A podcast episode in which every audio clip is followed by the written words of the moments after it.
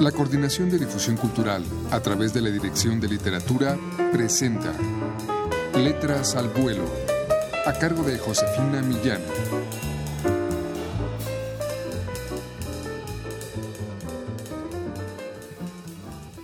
¿Qué tal amigos? Muy buenas tardes.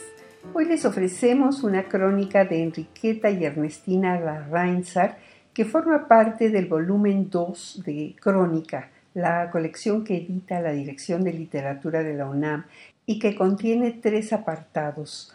El primero se refiere a la ciudad en el centro, el segundo de San Ángel a tierra adentro, el tercero escape al extranjero, del cual vamos a escuchar un fragmento. Se titula Una tarde en Central Park.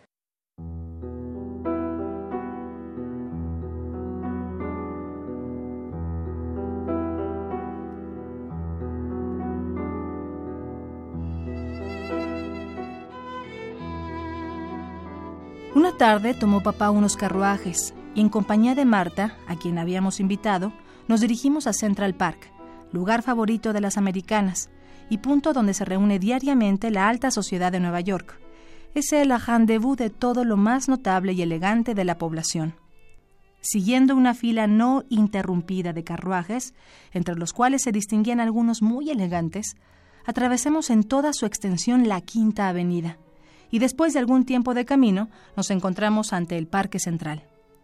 El tiempo, la constancia, el cuidado y el dinero, bajo la firme voluntad del hombre entendido, han logrado vencer las insuperables dificultades que la ingratitud del suelo ofrecía, cambiando hasta el aspecto raquítico de su vegetación primitiva.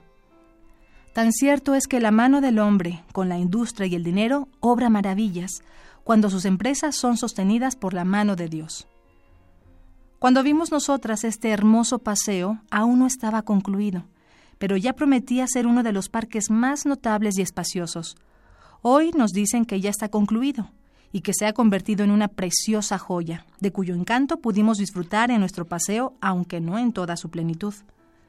El aspecto de Central Park es imponente y suntuoso. Reúnese allí todo lo que el arte y el ornato tienen de más bello para prestar atractivo, hermosura y comodidad a un lugar de desahogo y de recreo. Verdad es que en su arbolado no se nota ese tipo secular que da tanta grandeza a estos sitios y nos recuerda al contemplarlos el transcurso de muchos años.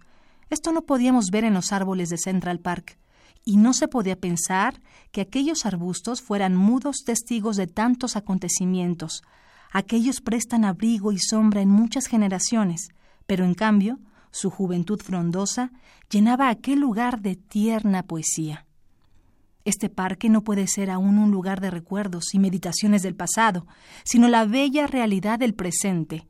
Es un sitio ameno, destinado al recreo y al placer, que no convida a llorar, sino a reír y a gozar.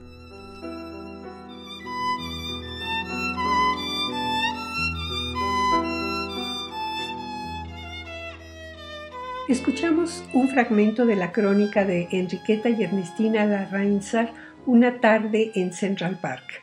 Como bien dice Rosa Beltrán en la presentación de este libro, leer estas crónicas es como hacer un viaje todo pagado. Pero si además lo hacemos eh, viajando en el tiempo, ya que esta crónica se publicó en 1883, pues resulta doblemente interesante, ¿no les parece? Adquieran ustedes este volumen número 2 de Crónica en todas las librerías de esta universidad o llamando al 5622-6202. Yo les agradezco mucho por su atención. Gracias a María Sandoval en la lectura. Se despide de ustedes Josefina Millán.